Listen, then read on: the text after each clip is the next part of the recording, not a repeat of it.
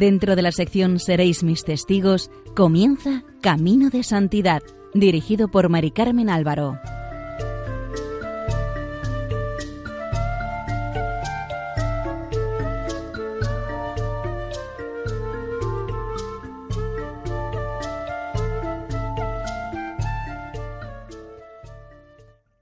Bienvenidos a Caminos de Santidad. Les ofrecemos seguidamente el segundo programa dedicado a la vida de Francisco Marto, el niño vidente de Fátima.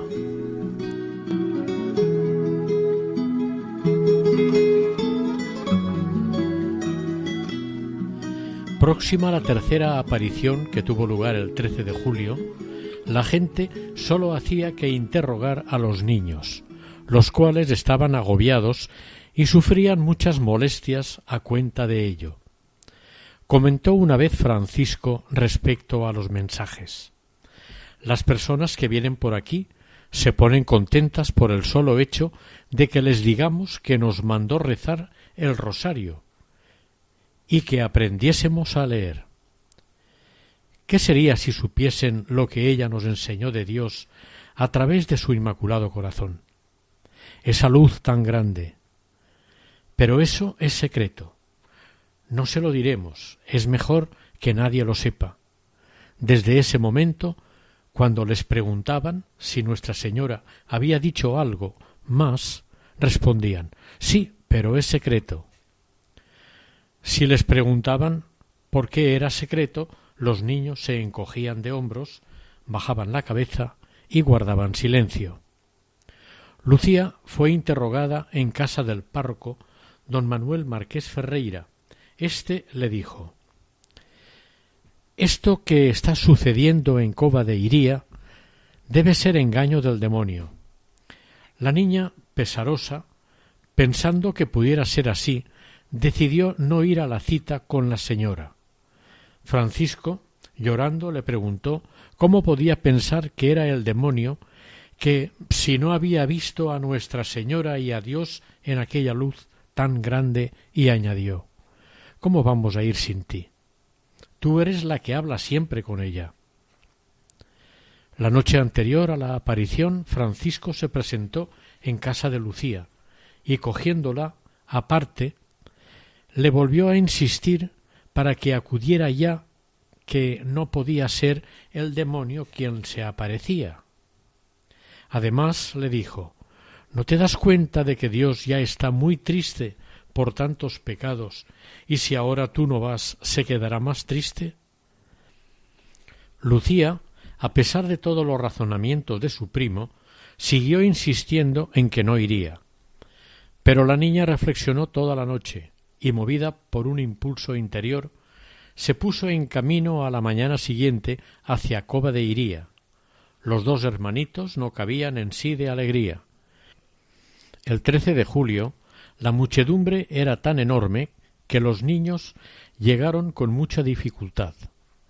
Las gentes se apretaban alrededor de ellos para pedirles que pidieran a Nuestra Señora por sus necesidades. Las madres de los tres niños, Olimpia y María Rosa, se ocultaron detrás de unas matas, provistas de unas velas bendecidas, observando lo que allí sucedía y pensando que si era algo del demonio, encenderían las velas para alejar al maligno. Las pobres, después de lo que había dicho el párroco, estaban abatidas por el miedo. El padre de Francisco y Jacinta también le siguió, pero convencido de la sinceridad de los niños, en ningún momento dudó de nada. Al haber tanto gentío llegó un momento que perdió a los niños de vista. Por más que quisiera estar cerca de ellos, no podía pasar, hasta que dos hombres, que los protegían de la avalancha, al verlo, lo cogieron de un brazo y lo colocaron cerca de Jacinta. Lucía, de rodillas, rezaba el rosario al que todos respondían en voz alta. Terminado el rezo, se levantó miró hacia oriente y gritó que se descubrieran ya que llegaba Nuestra Señora. Se refería a que los hombres se quitasen el sombrero. El señor Marto, en su relato, cuenta que por más que miraba no veía nada. Lo único que observó fue cómo una nubecilla se detenía sobre la encina. El sol se ocultó y comenzó a correr un aire tan fresco que era un consuelo. No parecía que fuera pleno verano. La gente se quedó en un silencio impresionante. Entonces comenzó a oír un rumor, un zumbido, a modo de un moscardón dentro de un cántaro vacío. Pero no oyó ninguna palabra. Sin embargo, todo aquello fue para él una prueba de que la Virgen se aparecía allí. Entre las personas que estaban en el lugar de las apariciones estaba María Carreira, quien con su marido e hijos hizo una capilla rudimentaria en la que colocó una cruz y dos lámparas de aceite encendidas día y noche. Adornó la carrasca con una cinta de seda, y desde aquel día empezaron a llamarla María de la Capillita. La señora Carreira había pedido a Lucía que suplicase a la señora para que curase a su hijo Juan, que andaba con muletas con mucha dificultad. La niña prometió no olvidar de transmitirle a la Virgen su deseo.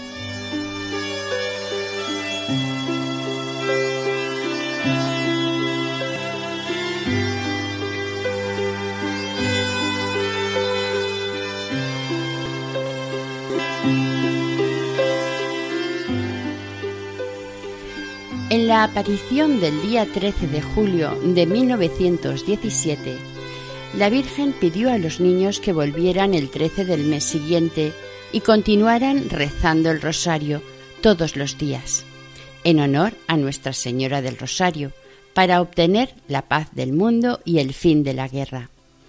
Lucía pidió a la Señora que dijera quién era y que hiciera un milagro para que todos creyeran que se aparecía en aquel lugar. La Virgen le dijo Continúa viniendo aquí todos los meses. En octubre diré quién soy, que quiero y haré un milagro que todos han de ver para que crean. Lucía le hizo unas peticiones, a lo que la señora le respondió que era preciso que rezaran el rosario para alcanzar las gracias durante el año. Y añadió Sacrificaos por los pecadores y decid muchas veces, en especial siempre que hagáis algún sacrificio, Oh Jesús, es por tu amor, por la conversión de los pecadores y en reparación de los pecados cometidos contra el Inmaculado Corazón de María. Al decir estas últimas palabras, abrió de nuevo las manos como en los dos meses anteriores. Cuenta Lucía. El reflejo parecía penetrar en la tierra y vimos como un mar de fuego.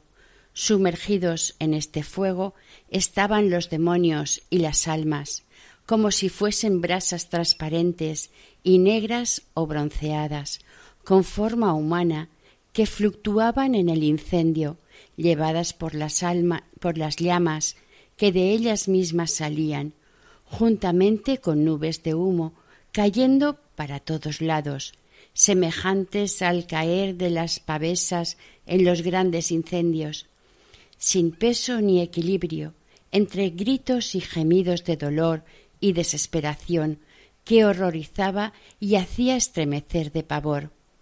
Debió ser entonces cuando Lucía dejó escapar un ay que las gentes dicen que oyeron. Los demonios se distinguían por sus formas horribles y asquerosas, de animales espantosos y desconocidos, más transparentes que las almas, y eran como negros carbones en brasas. Asustados y como para pedir socorro, los niños levantaron la vista hacia Nuestra Señora, quien les dijo con bondad y tristeza Visteis el infierno donde van las almas de los pobres pecadores, para salvarlos Dios quiere establecer en el mundo la devoción a mi inmaculado corazón. Si hacen lo que os digo, se salvarán muchas almas y tendrán paz. La guerra va a terminar, pero si no dejan de ofender a Dios, comenzará otra peor. Cuando veáis una noche iluminada por una luz desconocida, sabed que es la gran señal que Dios os da, de que va a castigar al mundo por sus crímenes, por medio de la guerra, el hambre, persecuciones a la Iglesia y al Santo Padre. Para impedirlo, vendré a pedir la consagración de Rusia a mi Inmaculado Corazón y la comunión reparadora de los primeros sábados. Si atienden a mis ruegos, Rusia se convertirá y habrá paz. Si no, extenderá sus errores por el mundo, promoviendo guerras y persecuciones a la Iglesia.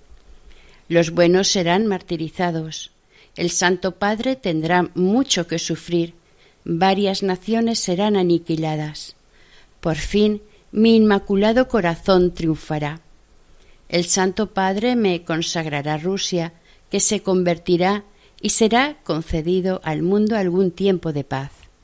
En Portugal se conservará siempre el dogma de la fe. Esto no lo digáis a nadie.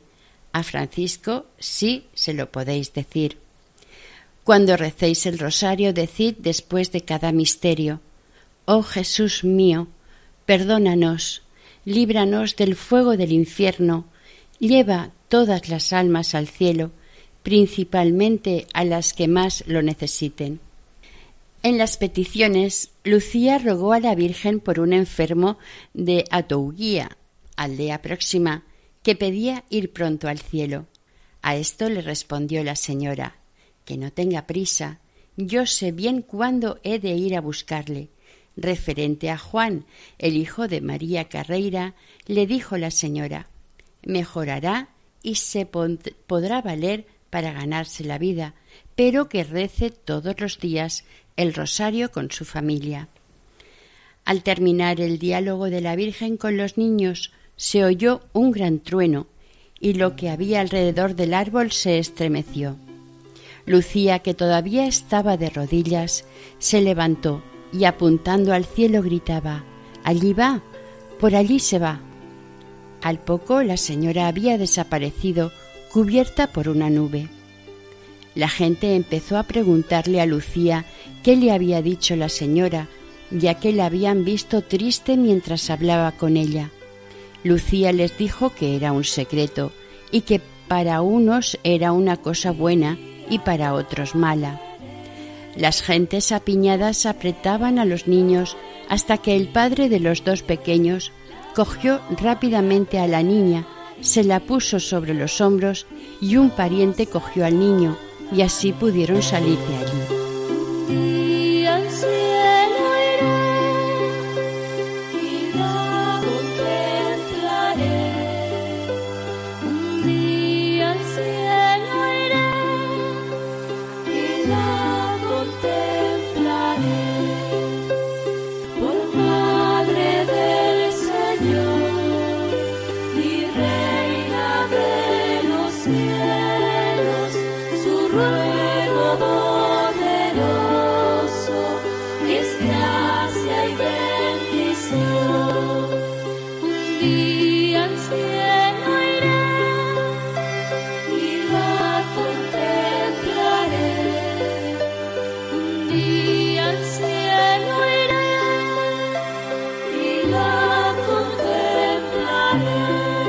Día pasaban los tres por delante de la casa de la madrina de Lucía, quien los hizo pasar y les ofreció agua miel que acababa de hacer. Primero le ofreció un vaso a Francisco, quien sin beber se lo entregó a Jacinta. Se dio media vuelta y desapareció. Ya no volvió por allí. Las dos niñas fueron a buscarlo sin dudar de que lo encontrarían en el huerto de Lucía junto al pozo le preguntaron por qué no había bebido el agua miel ofrecido por la madrina, a lo que el niño respondió Cuando me acercaba el vaso, me acordé de repente de hacer aquel sacrificio para consolar a nuestro Señor. Un domingo por la tarde pasaban los tres niños por la puerta de Anastasio, padrino de Lucía. La mujer de éste los llamó muy contenta porque hacía tiempo que no pasaban por allí. los invitó a tocar, cantar y bailar. Con los niños que fueron apareciendo, puso a un lado a los chicos y al otro a las chicas. Empezaron a cantar y después de varias estrofas las vecinas pidieron que repitieran. Francisco se acercó a Lucía y le dijo No cantemos más eso. Estoy seguro que a nuestro Señor no le gusta que cantemos estas cosas. Enseguida se marcharon de allí, se abrieron paso como pudieron entre los demás niños y escaparon hacia su pozo predilecto. El día 13 de agosto de 1917, cuarta aparición, se congregó en Cova de Iría más gente que en los meses anteriores. Unos llegaban a pie, pero también por los caminos se oían sonidos de carros y bocinas de coches que se iban abriendo paso entre la multitud. Hasta el alcalde del concejo de Vilanova de Urem, de donde dependía Fátima, llegaron los rumores de que en Cova de Iría se aparecía sobre una carrasca a tres pastorcillos una bella señora. El lunes 13 de agosto, muy de mañana, se presentó dicho alcalde en Aljustrel, con el propósito de terminar de una vez con el tema. Se dirigió, subido en su tartana, a casa de Francisco. El padre de los niños se había ido al campo, y el alcalde lo mandó llamar. Sin comprender nada, el señor Manuel volvió a su casa y encontró a su mujer abatida y preocupada, que le hacía señas para que fuera hacia un sitio de la casa. Allí se encontró con el alcalde, que era un ateo sectario, y con el párroco. El señor Manuel le preguntó qué quería, y éste le respondió que ver el milagro. El señor Marto comentaría después que cuando le oyó decir aquello, el corazón le dio un vuelco. El alcalde, con una convicción fingida, propuso que fueran todos a Cova de Iría. Manuel miraba a todas partes y no podía disimular su nerviosismo.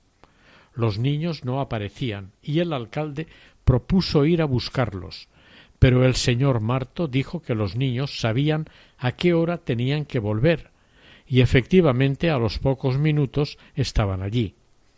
El alcalde se empeñó en llevar a los niños en su tartana, pero ni los padres ni los niños querían, temiendo que se los llevase. Por lo que entonces propuso que fueran a Fátima a pie, pero antes pasaran por casa del señor cura, que quería hacerles unas preguntas. En cuanto llegaron a casa del cura, el alcalde dio un fuerte grito diciendo Que venga la primera. Y añadió con insolencia Lucía. La niña entró, pero el plan del alcalde no era interrogarlos él, sino que fuese el párroco quien interrogara a Lucía, por indicación suya. Entonces el párroco preguntó a la niña ¿Quién te ha enseñado a decir las cosas que andas diciendo por ahí? El que se dedica a esparcir tales mentiras que tanto daño causan, como la mentira que vosotros habéis dicho, será juzgado e irá al infierno, si no se desdice, trayendo como traéis a tanta gente engañada. Lucía respondió con serenidad y seriedad de conciencia que no había obrado mal, si quien miente va al infierno, entonces yo no voy al infierno, porque no miento. Digo solo lo que he visto y lo que Nuestra Señora me ha dicho. En cuanto a la gente que va a Cova de Iría, solo va porque quiere, nosotros no llamamos a nadie. ¿Es verdad que aquella señora os ha confiado un secreto? le preguntó el sacerdote. Sí, pero no lo puedo decir. Si vuestra reverencia quiere saberlo, se lo pediré a la señora y si me da su permiso se lo diré.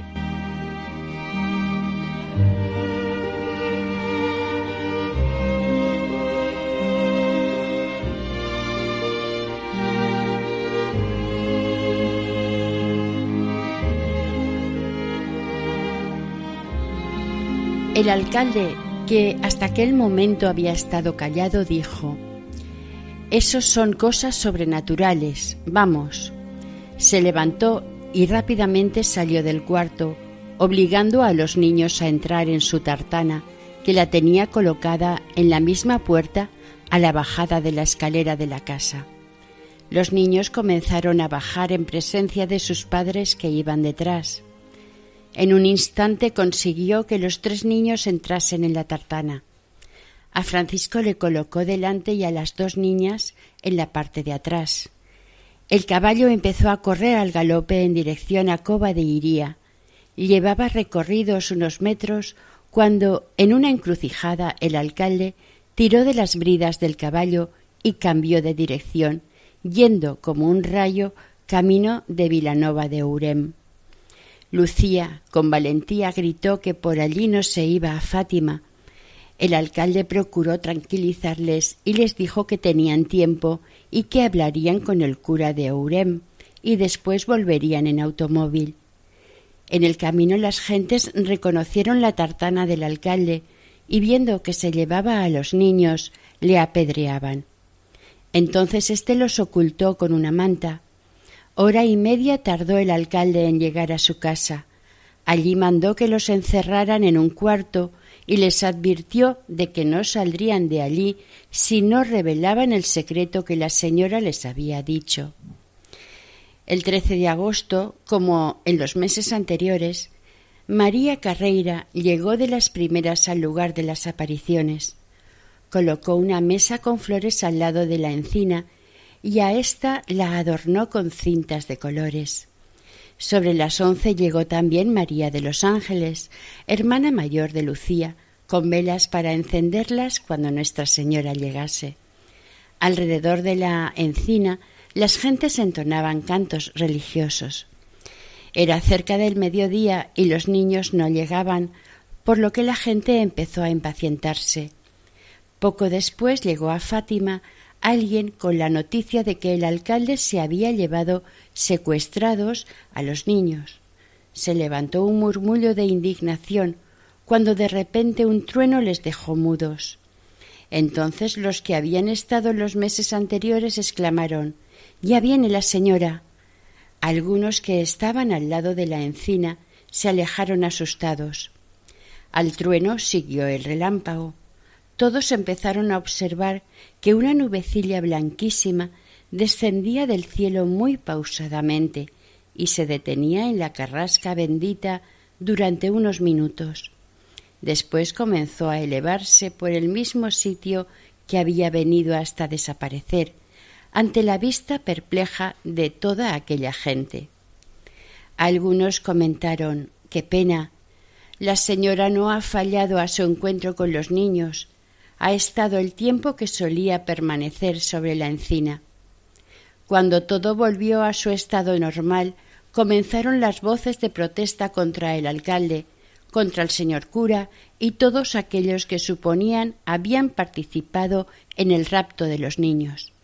Unos querían ir a Vilanova de Urem y otros querían pedir explicaciones al cura, ya que para ellos también era culpable.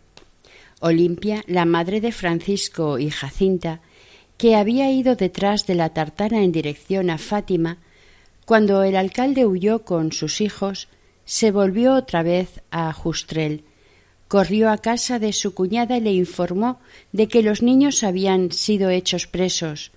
A su cuñada María Rosa no le afectó demasiado la noticia y comentó Si andan mintiendo, está bien que reciban un castigo y si dicen la verdad, Nuestra Señora les defenderá.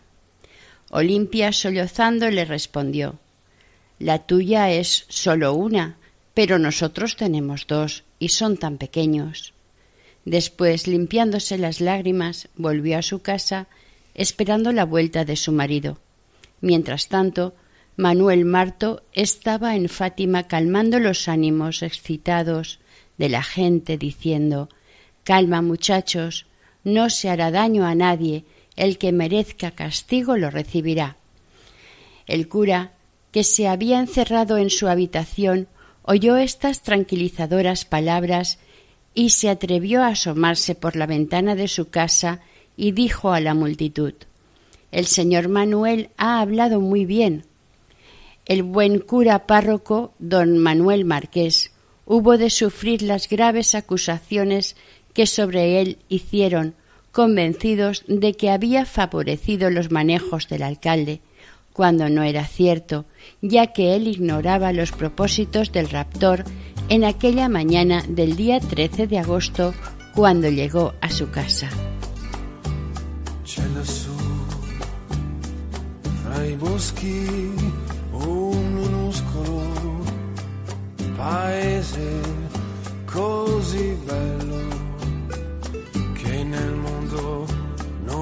N'è. Vive felice come estasiato, come incantato, non possiede un campanile come la grande città ma nel tramonto l'arcobaleno risplende in cielo e nell'aria sembra udire che una campana suoni lassù l'ora fatata della preghiera che viene dal bosco io la conosco scende dal cielo come un incanto, un'armonia.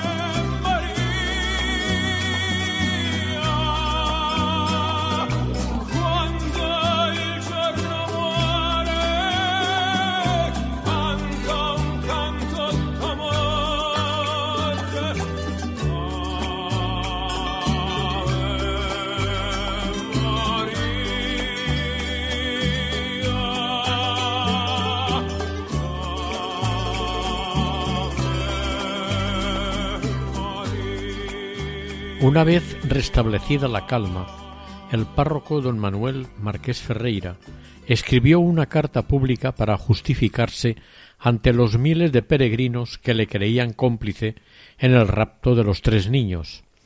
Dicha carta la envió a las redacciones de los periódicos Ouriense de Vilanova de Urem y La Orden de Lisboa, en las que explicaba que el alcalde en ningún momento le había manifestado las malas intenciones que tenía, pero que a las obras de Dios no hay poder que les ponga trabas, ya que no fueron necesarios los niños para que la reina de los ángeles revelase su poder ante millares de testigos, y esas mismas personas serían testigos de los hechos extraordinarios y los fenómenos que vieron. Al mismo tiempo, éstos aumentaban su fe. Cuando los peregrinos que se encontraban en Cova de Iría el 13 de agosto se enteraron que los niños habían sido detenidos y no estaban, al ver, sin embargo, aquellas señales en el cielo tan extraordinarias, afianzaron su fe en la veracidad de los hechos. Toda la gente se agolpó alrededor de la mesa que la señora María Carreira había colocado con flores y fueron depositando su ofrenda, las monedas caían como lluvia sobre la mesa. Le gritaron a la señora Carreira que recogiera el dinero, y ésta lo puso en el saquito de la merienda. La señora Carreira estaba preocupada por aquel dinero, ya que no quería hacerse responsable de él. Intentó que se hiciera cargo Antonio, el hermano mayor de Francisco y Jacinta, pero éste, al ver de lo que se trataba, sin decir nada, se dio media vuelta y se marchó. Por lo cual María Carreira de momento no tuvo más remedio que hacerse cargo del dinero, el que contó en su casa ayudada de su familia. Había trece mil cuarenta y seis reis. El saquito pesaba lo suyo. Las monedas estaban acuñadas en cobre. Al día siguiente ella y su marido Le propusieron al señor Marto que se hiciera cargo de él, pero éste también se negó.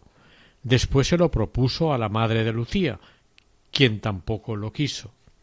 La señora Carreira, contrariada, se volvió hacia el señor cura, que estaba presenciando la escena callado, quien también se negó enérgicamente a hacerse cargo del dinero. La señora Carreira se puso furiosa y pensó dejar el dinero donde lo había recogido. El señor cura calmó los ánimos y le dijo que lo guardara ella hasta que se decidiera qué hacer con aquel dinero. Unos días después se presentaron en su casa cuatro hombres a pedirle el dinero para comenzar la construcción de una capilla. María Carreira no se fió y no les dio ni un céntimo. En 1919 las gentes de la aldea decidieron construir una capilla pequeña. Pidieron los terrenos necesarios al señor Santos, y éste les dijo que la hicieran todo lo grande que quisieran. En 1921 el señor obispo de Leiría compró los terrenos de Cova de Iría con el dinero recaudado por María Carreira. Volvamos a cuando el alcalde secuestró a los niños y se los llevó a su casa. Después los trasladó a la alcaldía, no consiguiendo que los niños hablasen ni con halagos ni amenazas. Decidió llevarlos a la cárcel diciéndoles Allí estaréis hasta que seáis metidos en un caldero de aceite hirviendo. En la prisión Francisco se mostró bastante animado y procuraba animar a su hermana Jacinta, quien pensaba en sus padres y estaba muy apenada. Comenzaron a rezar el rosario e invitaron a unos presos que había allí a que lo rezaran con ellos. Cuando Francisco vio que uno de los reclusos estaba de rodillas y con la boina puesta en la cabeza, se acercó a él y con mucha delicadeza le dijo Si usted quiere rezar, debe quitarse la boina. El hombre, sin pensarlo, la entregó al niño, quien la puso encima de un banco sobre un caperuco que es una gorra en forma de cono. Francisco, como era día trece y estaban detenidos, se entristeció al llegar la hora del mediodía y ver que no podían estar en Cova de Iría para ver a la Virgen por lo que pensó que tal vez la Virgen se presentara allí en la cárcel. Días después manifestaba mucha pena y casi llorando Nuestra Señora estará triste porque no fuimos a Cova de. Le preguntó a su prima si la señora volvería, pero Lucía le dijo que no lo sabía. Y el niño añadió Me gusta tanto verla. Cuando Jacinta dejaba asomar sus lágrimas, porque se acordaba de sus padres, Francisco la consolaba diciendo No llores. ¿No quieres sufrir esto por los pecadores?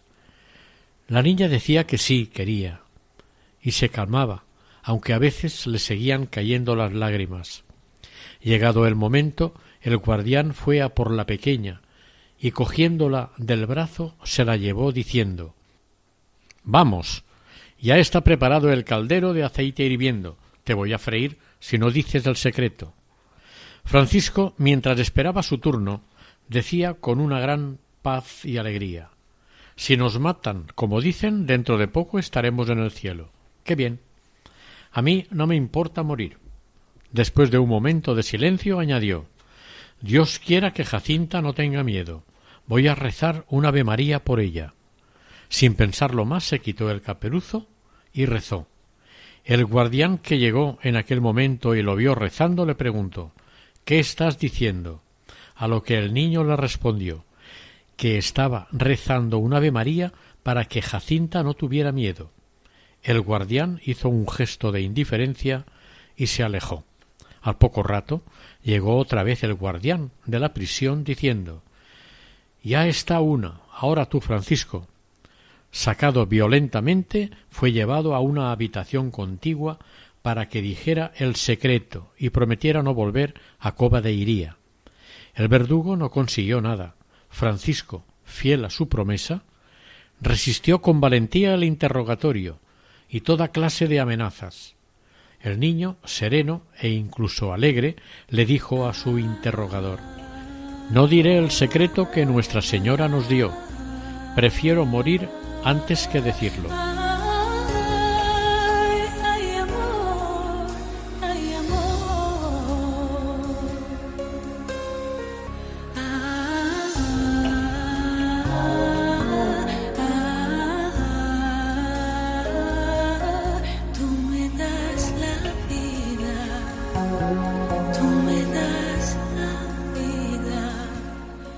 Por último, se llevaron a Lucía, para quien organizaron la misma escena.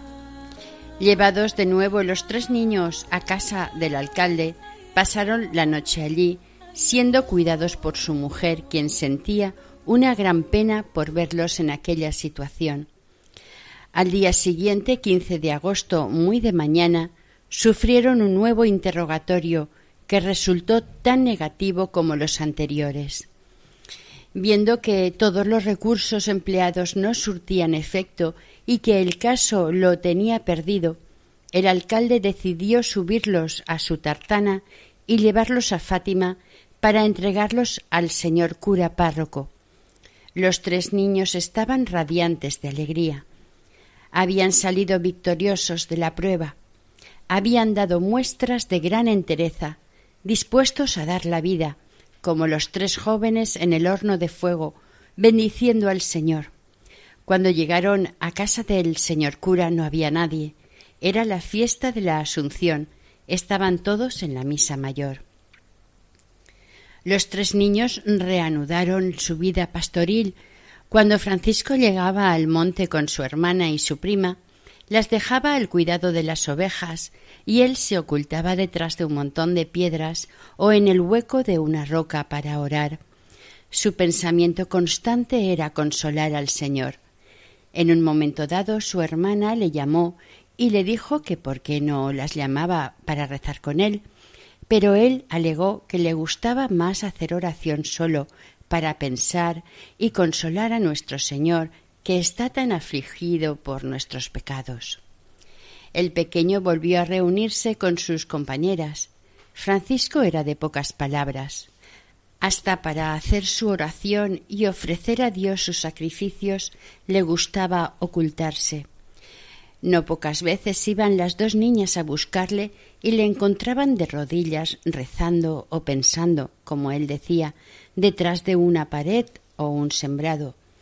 Lucía le preguntó un día ¿Qué te gusta más, consolar a nuestro Señor o convertir pecadores para que no vayan al infierno? El niño respondió Me gusta consolar a nuestro Señor, que está muy triste, y después convertir pecadores.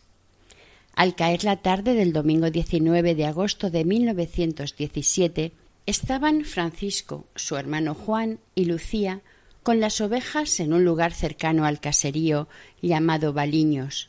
Sospechando que algo sobrenatural se acercaba y los envolvía, Lucía tenía pena de que no estuviera Jacinta. Entonces mandó a Juan que fuera a llamarla. Como éste no quería ir para no perderse lo que allí iba a suceder, Lucía le ofreció dos vintems. Entonces corrió como un cohete para buscar a su hermana. Entretanto, Lucía y Francisco vieron el reflejo de una inmensa claridad a la que los niños llamaban relámpago. Juan llegó rápidamente a su casa, pero la niña estaba en casa de su madrina.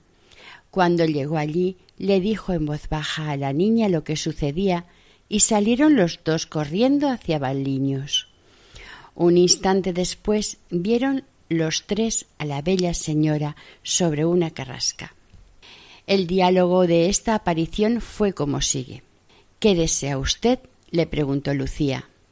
Quiero que sigáis yendo a Coba de Iría el día trece, que continuéis rezando el rosario todos los días. En el último mes haré un milagro para que todos crean. Como la señora Carreira le había dicho a Lucía que le preguntara a la señora sobre el dinero recaudado ésta le preguntó ¿Qué desea se haga con el dinero que el pueblo deja en cobadeiría? La Virgen le respondió Que se hagan dos andas para la fiesta de Nuestra Señora del Rosario. Una la lleváis tú, Jacinta, y dos niñas vestidas de blanco. La otra que la lleve Francisco con tres niños. El dinero que sobre es para ayudar a construir una capilla. Siguió Lucía. Quería pedirle la curación de algunos enfermos. Respondió la Virgen. Sí, alguno curaré durante el año. Y tomando un aire más triste dijo, Rezad, rezad mucho y haced sacrificios por los pecadores, que van muchas almas al infierno porque no hay quien se sacrifique y ruegue por ellas.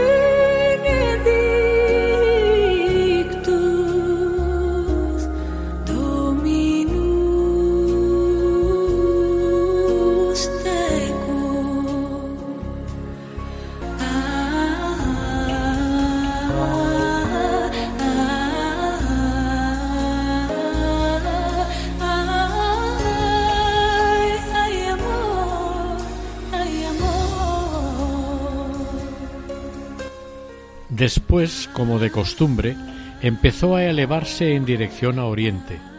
Lucía y Juan se quedaron después cuidando las ovejas. Los niños, en esta ocasión, arrancaron dos ramas de la carrasca donde la señora había posado sus plantas y rozado su blanco manto. Francisco y Jacinta llegaron al caserío con las ramitas en la mano estaban en la puerta de su casa María Rosa, madre de Lucía, su hija mayor María de los Ángeles y algunas vecinas. Los niños dijeron que habían visto a la señora en los baliños. La tía los trató un poco de mentirosos, pero éstos le enseñaron las ramitas donde la Virgen había puesto sus pies, las olió y dijo ¿A qué huele esto? No es perfume que yo conozca. No es olor a incienso ni a flores, pero es un olor muy bueno. Todos los que estaban allí se pasaron el ramo y todos decían lo mismo. ¡Qué buen olor! María Rosa recogió las ramas, las puso encima de la mesa, diciendo que se queden aquí, a ver si alguien me sabe decir a qué huelen estas ramas. Llegada la noche, las ramitas habían desaparecido, Jacinta, mientras María Rosa estaba en sus cosas, se las llevó para enseñárselas a sus padres. El señor Marto diría al respecto Al mismo tiempo de entrar la pequeña, sentí un olor buenísimo que no sé cómo explicarlo. La niña dijo a su padre que eran las ramitas de la carrasca donde Nuestra Señora había puesto sus pies.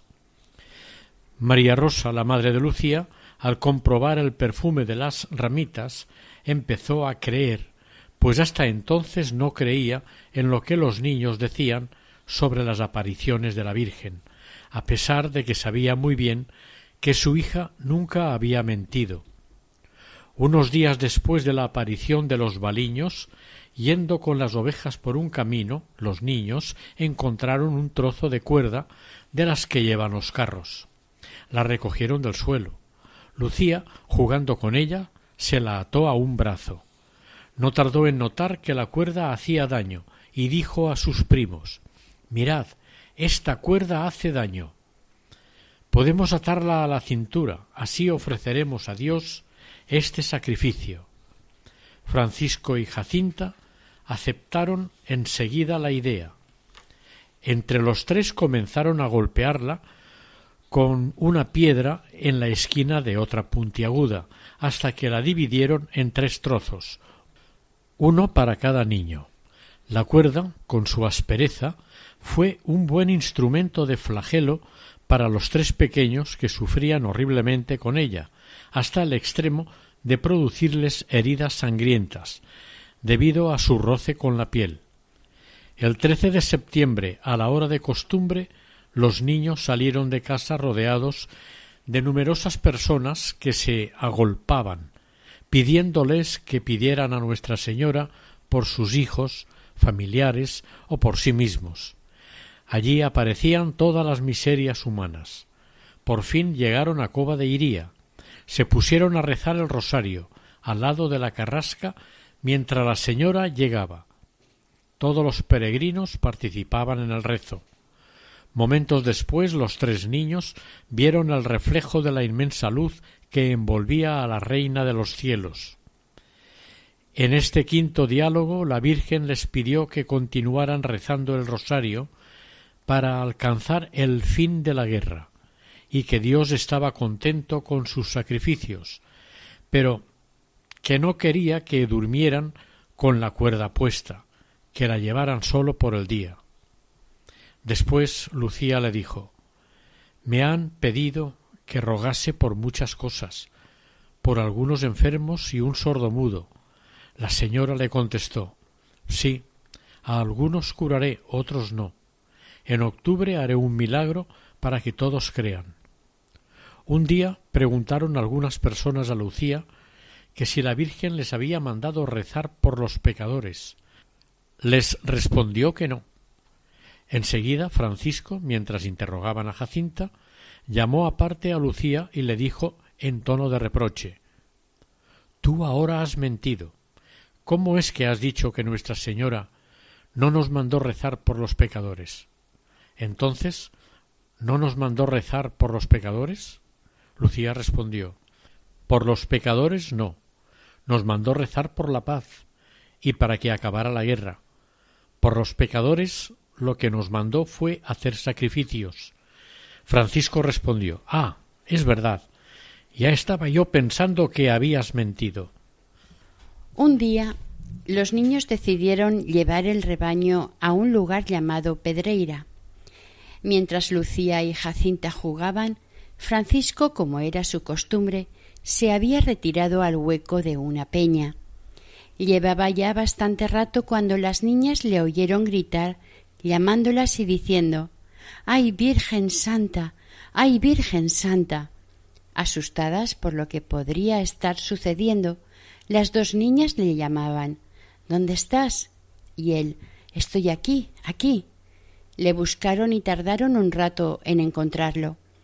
Por fin dieron con él que temblaba de miedo. Estaba de rodillas, tan asustado que no podía ponerse de pie.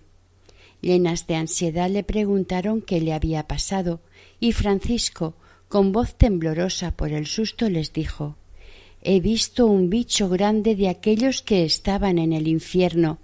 Ha estado aquí y echaba fuego. Le dijo Lucía Tú no quieres nunca pensar en el infierno para no tener miedo y ahora has sido el primero en tenerlo. Cuando Jacinta se mostraba impresionada con el recuerdo del infierno, Francisco decía No pienses tanto en el infierno, piensa en nuestro Señor y en Nuestra Señora. Yo no pienso en Él para no tener miedo.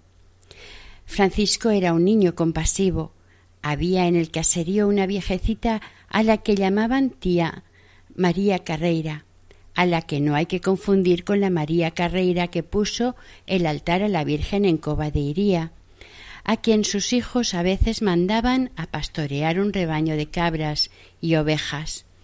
La pobre señora no podía mantener unidos a los animales, que saltando y corriendo se escapaban cada uno por su lado las cabras hacia lo alto de la sierra y las ovejas hacia la llanura en busca de hierba fresca.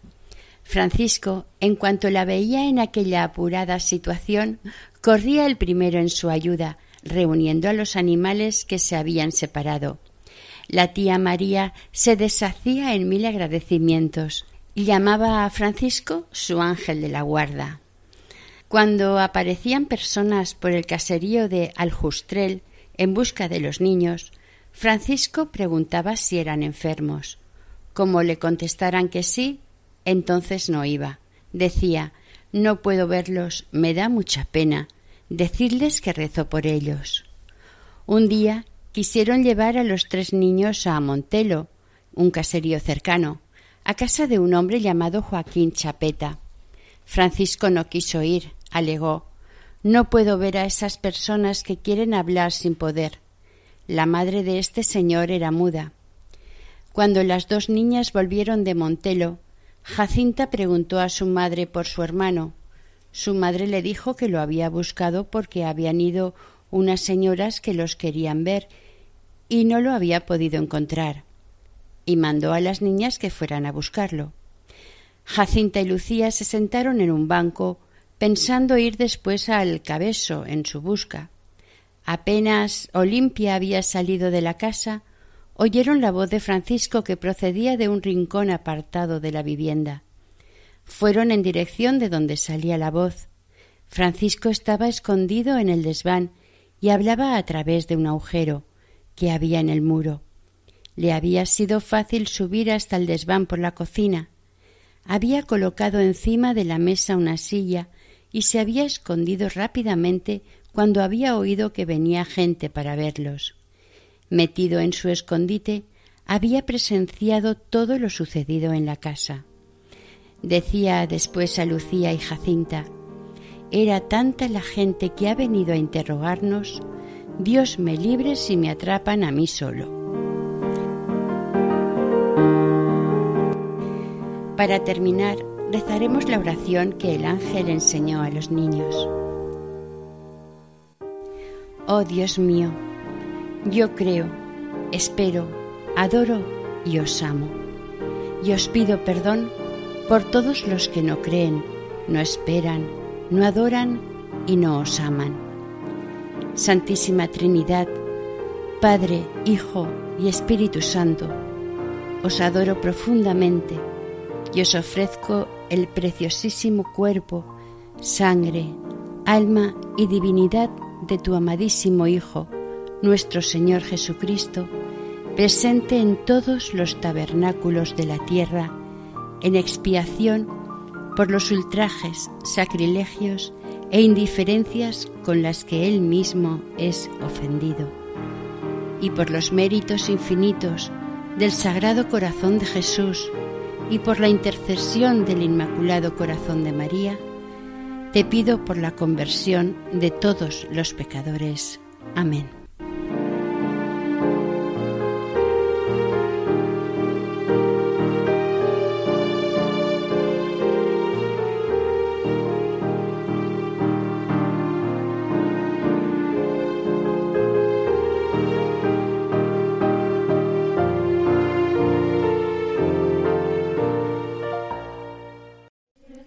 Acabamos de ofrecer el segundo capítulo dedicado al niño de Fátima, Francisco Marto. Este programa ha sido realizado por el equipo del voluntariado de Radio María en Castellón. Gracias por su atención y que el Señor y la Virgen les bendiga.